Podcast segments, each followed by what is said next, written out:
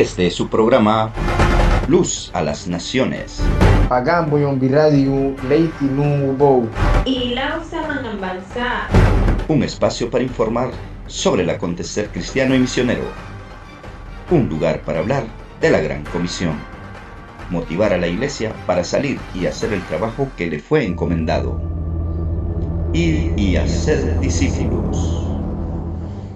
Nuevamente estamos agradecidos con Dios por una oportunidad más de dirigirnos a ustedes. Nuestro espacio tiene como finalidad informar del acontecer cristiano y misionero, pues consideramos necesario dar a conocer esta información para así saber orar por nuestros hermanos que sufren alguna dificultad y también persecución. Comenzamos con nuestro segmento de noticias, compartiéndole información nueva cada semana. Algoritmo muestra las palabras que dominan en la Biblia. Dos creativos ordenan alfabéticamente toda la Biblia con un programa informático y descubren que las palabras positivas, amor, luz, superan en muchos sus opuestos. El creativo publicitario Joseph Ernst y el programador Jan van Bruggen son los autores de Bible D, un trabajo en el que han reorganizado las palabras de la Biblia por orden alfabético con el objetivo de descubrir conocimientos que de otro modo serían imposibles de encontrar. Los creativos han utilizado la Biblia por considerarlo un libro fundamental que ha tenido un impacto material en la humanidad. Así, valiéndose de un software propio, han transformado la palabra de Dios en datos y han reorganizado todo el texto, de la A a la Z, repitiendo cada palabra tantas veces como aparece a lo largo de la Biblia. Palabras concretas. Por ejemplo, la palabra bueno se usa 720 veces, mientras que malo solo 18. Amor se usa 308 veces, por 87 de la palabra odio, y feliz en 24 ocasiones, casi el triple que las 11 referencias a triste. Hay más datos en este sentido. Luz aparece 272 veces, por 43 de la palabra oscuro. Placer se cita 61 veces, mientras que dolor solo 25. Y vida se menciona en 451 ocasiones, por 371 de la palabra muerte. Junto a ello, cielo sale 582 veces, mientras que infierno solo 54. Hay 94 ángeles por 55 diablos, 96 santos por 48 pecadores y 302 benditos por solo 3 malditos. De este modo, los datos objetivos que hay detrás de la Biblia concuerdan con las palabras del apóstol Juan en su Evangelio y su carta. Dios es luz y Dios es amor. La estadística lo corrobora. Lanzan campaña nacional en defensa del matrimonio natural, Bolivia. Objetivo en reafirmar principios y valores del matrimonio para concientizar a la población sobre la importancia de preservar la familia en su estado natural. Organizaciones evangélicas, Provida y Profamilia de Bolivia dieron a conocer este martes en conferencia de prensa virtual el lanzamiento de la campaña por el matrimonio Unidos por la Familia.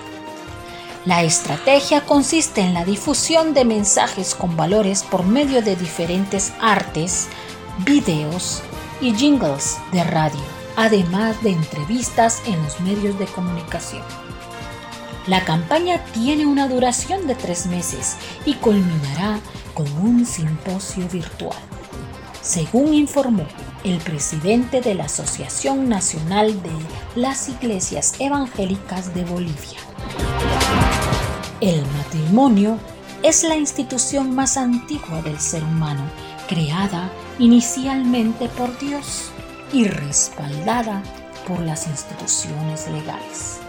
Sin familia no hay sociedad y no hay Estado. Los gobiernos debieran dar preeminencia y fortalecimiento al matrimonio y a la familia.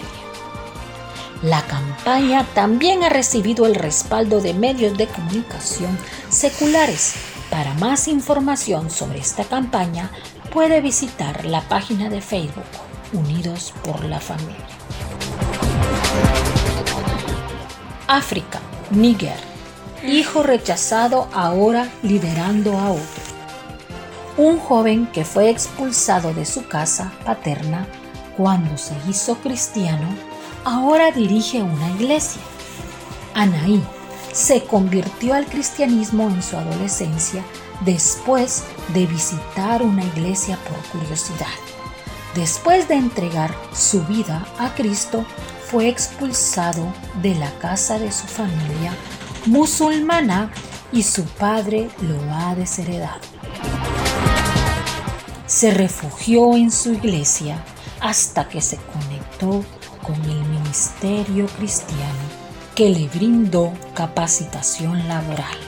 Durante su tiempo como estudiante, Anaí pudo compartir el Evangelio con varias familias en el vecindario en dos hogares anteriormente musulmanes, sus miembros entregaron su vida a Cristo y Anaí los dirigió en devocionales diarios y oración.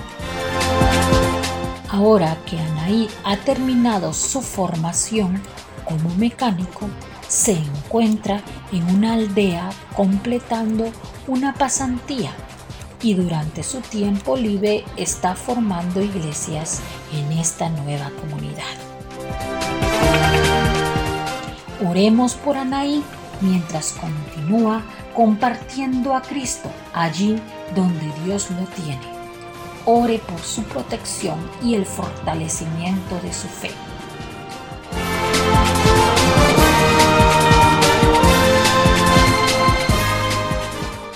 Hasta aquí nuestro segmento de noticias. Esperamos le ayuden para agendar más tiempo de oración.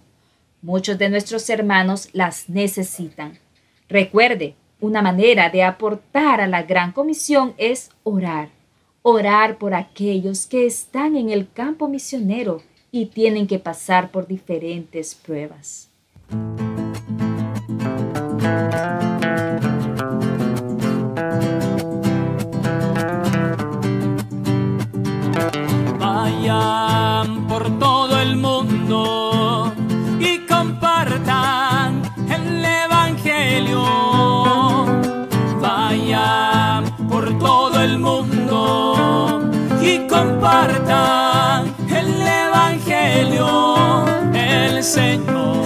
Señor, nuestro Dios, nuestro Dios ha resucitado.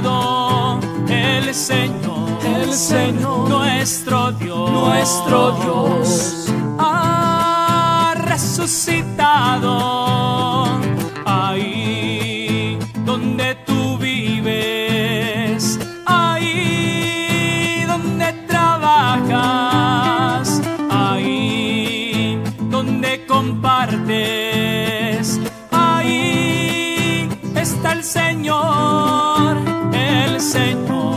Señor, mi pastor, mi pastor, su vida entregado. El Señor, el Señor, mi pastor, mi pastor,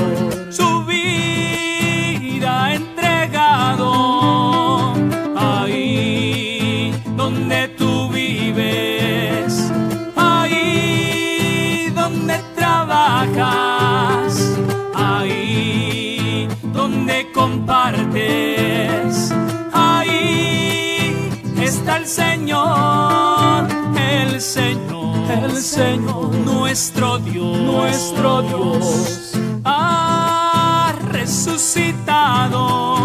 El Señor, el Señor, nuestro Dios, nuestro Dios,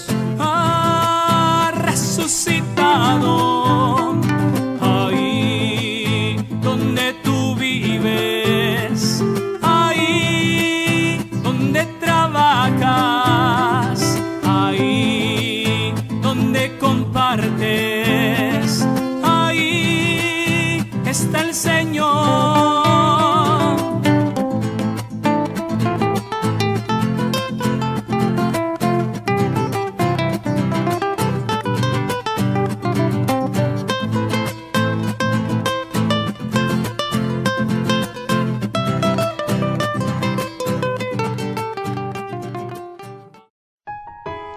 Presentamos el tema de este día.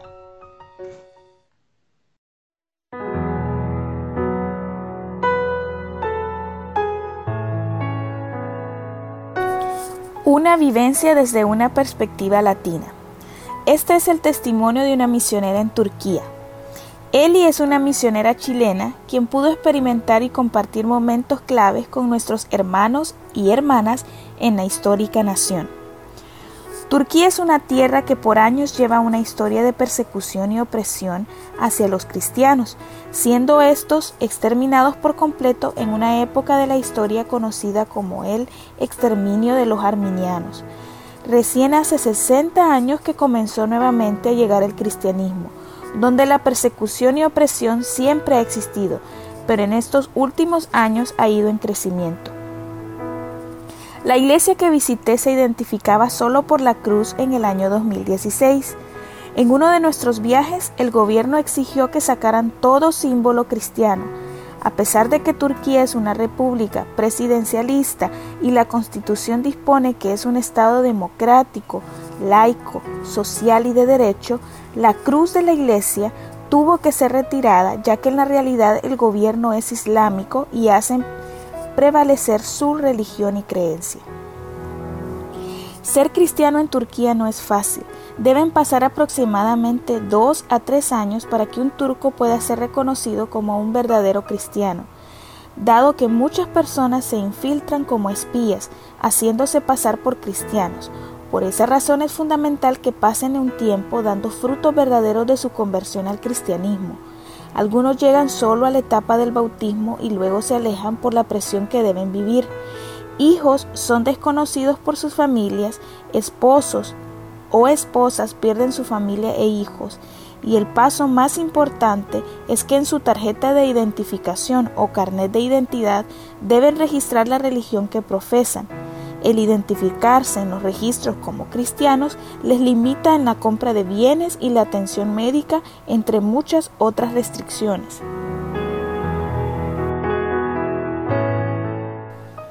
Una iglesia que reparte material cristiano.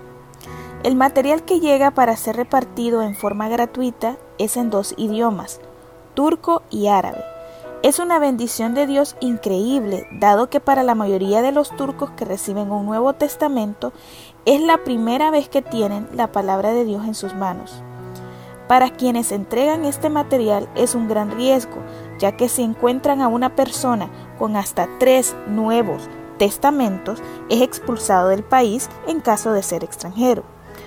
Con cuatro nuevos testamentos o más, lo llevan a prisión. Sin embargo, los hermanos corren el riesgo y merece el esfuerzo cuando escuchamos testimonios de personas turcas o árabes que regresan después de uno o dos años de recibir los Nuevos Testamentos pidiendo saber del profeta Jesús, como ellos le llaman, ya que hubo alguien que les regaló la palabra de Dios y solamente por leerla sus vidas comenzaron a ser impactadas.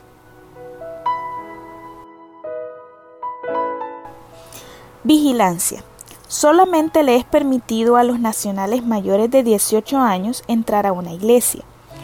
En el reloj de la iglesia colgado en la muralla, Eli cuenta que al momento de entrar le dijeron que en el minutero del mismo hay una cámara oculta que fue colocada por el gobierno donde a través de la cámara vigilan lo que se habla y controlan lo que se predica dentro de la iglesia, además de tener registro de quienes entran y salen de ella.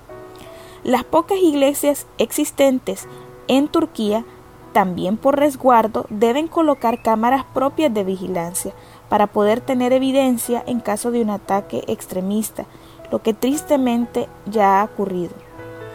Mediante estas grabaciones se han podido dar a conocer y probar los hechos reales. Hay hermanos y hermanas nuestras que han partido a los brazos del Señor por ataques perpetrados a la iglesia en Turquía.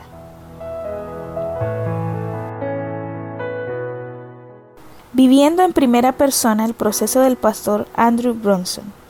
Es una bendición de parte de Dios el haber compartido cada etapa que enfrentó la pastora Norris y la congregación durante los tres años de prisión de su esposo, el pastor americano Andrew Brunson. Los momentos que ellos pasaron estaban en los planes de Dios. Aunque humanamente no era entendible que este matrimonio que servía por más de 30 años en Turquía de un momento a otro fuera llevado a prisión, siendo ella liberada al poco tiempo, también fueran separados de sus hijos y que todo cambiara de dirección, asumiendo ella el pastorado de la iglesia mientras su esposo permanecía en prisión, sus hijos, por seguridad, fueron trasladados a su país de origen y ellos como familia permanecían sin saber los motivos del encarcelamiento. Sin una sentencia que justificara la permanencia en prisión del pastor Bronson. El amor de Norris y su pasión por las almas turcas era increíble. Durante esos tres años solo la vi expresar su amor y el llamado a evangelizar a cada turco que pasara por la iglesia y donde ella se encontrara. En el año 2018 su estado físico era deplorable. Ayunaba cuatro días a la semana, pero nunca la vi bajar sus brazos. Seguía alentando a la iglesia y llamando a los turcos a pesar del dolor. Su amor por Dios crecía y su rostro lo reflejaba. Era un ejemplo de lo que significa seguir a Cristo sin mirar atrás. Pude llevar una carta desde Chile y entregarla personalmente a la pastora Norris durante el encarcelamiento de su esposo. Para ella este gesto y entrega fue de gran ánimo y apoyo. La carta le permitió ver cómo Dios, desde un país tan lejano y desconocido para ellos, habían hermanos y hermanas que estaban unidos en oración por ellos, la Iglesia y Turquía.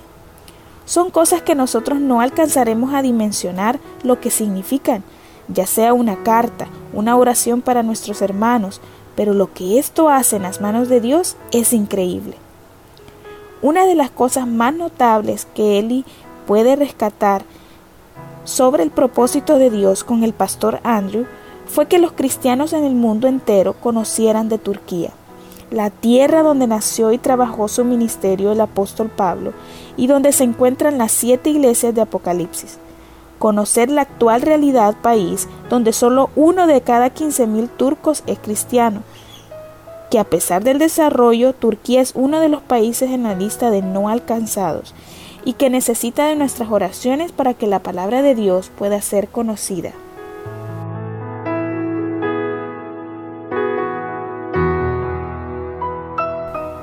Testigo fortalecida. Escuchar testimonios de cómo nuestros hermanos en Turquía se fortalecen en el Señor y consideran la permanencia en prisión como un ministerio, dando gracias a Dios por el tiempo que viven, teniendo presente que cada vez la prisión será más difícil, han sido un ejemplo de vida para nosotros como familia. Es admirable cómo Dios se revela en medio de la prisión y persecución y que las fuerzas de nuestros hermanos y hermanas son fuerzas que solo provienen de nuestro Dios y que están moviéndose a través de las oraciones de la familia en Cristo que se une a nivel mundial por cada uno de ellos. Fui, estuve presente y vi cómo la oración fortalecía a nuestros hermanos y pastores a pesar de estar en tierras tan lejanas. El ser testigos de lo que sucede en esta y otras naciones, transmitir esta verdad es donde podemos ver cómo el libro de los hechos se sigue escribiendo y el Espíritu Santo sigue obrando y trabajando de maneras sobrenaturales en medio de tanta violencia y persecución. He aprendido lo que realmente significa ser cristiana y cómo la cruz de Cristo se transforma en la única forma de identificarnos y es el símbolo que anima a seguir mirando a Jesús sin importar el costo a pagar. Lo que Jesús hizo por cada uno de nosotros es lo más valioso.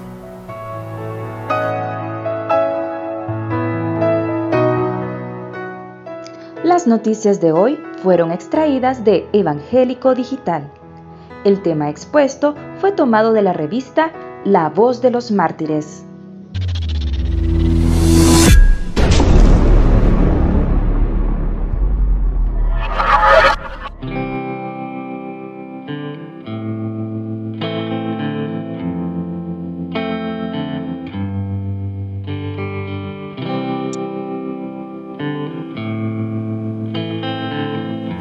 En el mundo hay aproximadamente 7.428 millones de habitantes.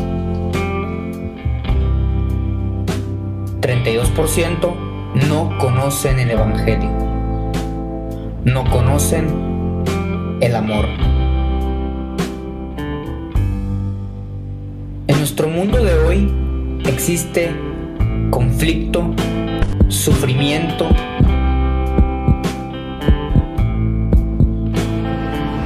hambre, migración,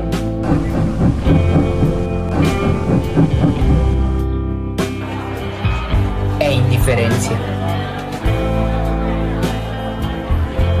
El tiempo se nos acaba. El mundo necesita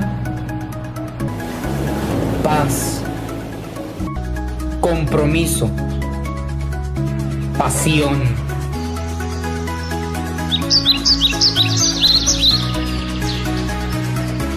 Y amor. Y urgentemente el mundo necesita misioneros. Nuestro programa Luz a las Naciones ya está disponible en la plataforma de podcast.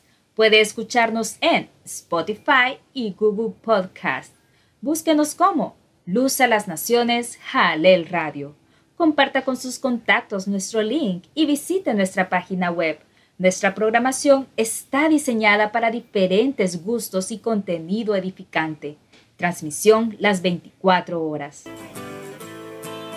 Gracias por tu sintonía. Te invitamos a descargar nuestra aplicación para Android o Apple. Búscanos como Jalel Radio en App Store o en Play Store y continúa disfrutando de nuestra programación.